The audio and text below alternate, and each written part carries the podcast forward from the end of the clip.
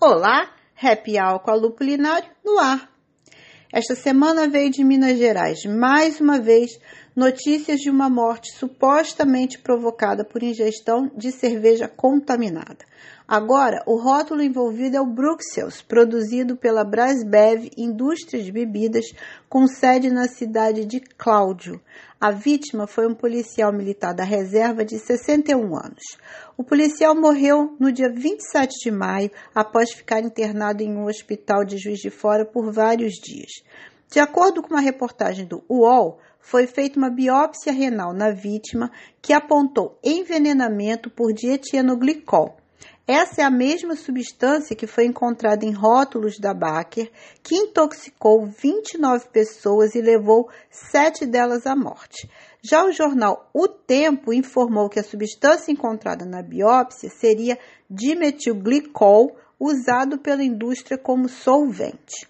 Em comunicado, a cervejaria negou utilizar tais substâncias, lembrando que a Baker também negou tudo que pôde enquanto pôde.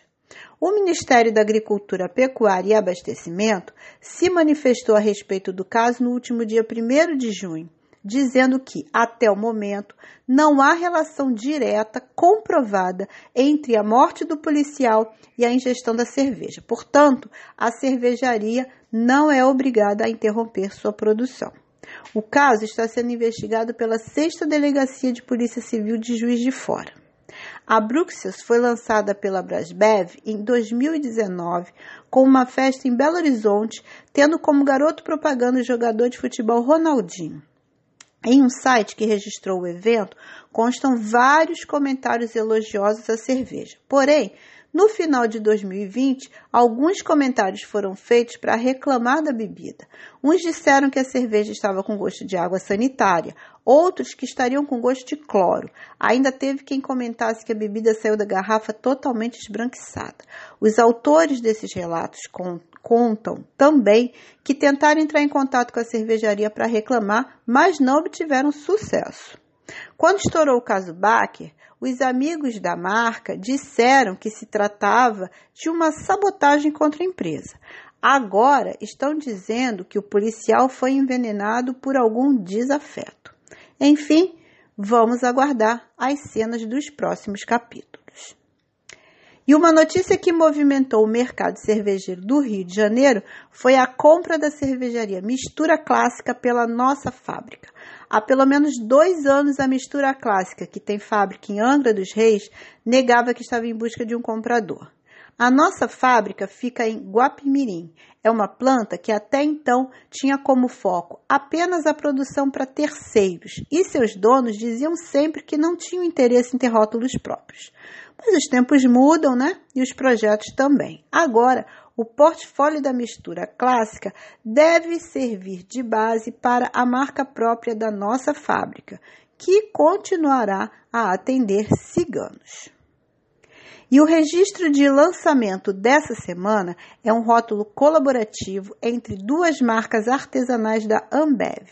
Envolve a Goose Island e a Long Beer, que criaram uma sour com guaraná e dry hop de lúpulos brasileiros.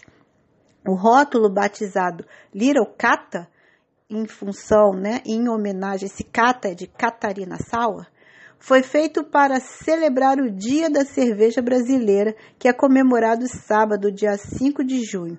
E Catarina Sauer é tido como o único estilo de cerveja brasileiro. Bom, é incrível a quantidade de sinergia de vários segmentos da Ambev nesse projeto de aparência tão singela. Primeiro, a união de duas marcas com públicos e perfis diferentes, ou seja, a rede de uma ajudando a engrossar a rede de outra.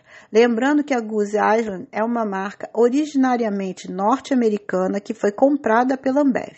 Já a Long é de Santa Catarina e passou a ser incubada pela ZX Ventures, que é o braço de inovação do grande grupo cervejeiro. Em princípio, não foi comprada. Bom, sobre o Guaraná. Por coincidência, a Ambev mantém uma fazenda no interior do Amazonas onde não apenas cultiva, mas desenvolve tecnologia voltada para a melhoria da produção do Guaraná. É de lá que saem as frutas para o refrigerante da marca, cujo sabor ninguém consegue copiar, que é o Guaraná Antártica. Sobre lúpulos, no último dia 1 de junho, a Ambev inaugurou em Lages, cidade de Santa Catarina, a primeira linha completa de processamento de lúpulo no Brasil. A iniciativa foi feita em colaboração com pequenos produtores. No local, o lúpulo é desenvolvido desde o seu plantio até se tornar matéria-prima para ser usado nas cervejarias. Detalhe: Lages também é onde fica a sede da Aprolúpulo, que é a Associação Brasileira dos Produtores de Lúpulo. E voltando para o rótulo Lirocata, é feito com lúpulos brasileiros da safra de 2021, que, segundo a Ambev, traz notas herbais e cítricas. A cerveja tem 3,4% de teor alcoólico e 10% de teor de amargor. E por ser uma sour, ganha aquele aspecto frisante, como um refrigerante, sabe? Bom, tá aí um belo rótulo exótico para a Ambev lançar no mercado externo, não é mesmo? Afinal, quem pode, pode, né? Bem, o Hour com a Lupulinário termina agora. Mas nós seguimos juntos pelo Instagram em arroba Lupulinário. Beijos e até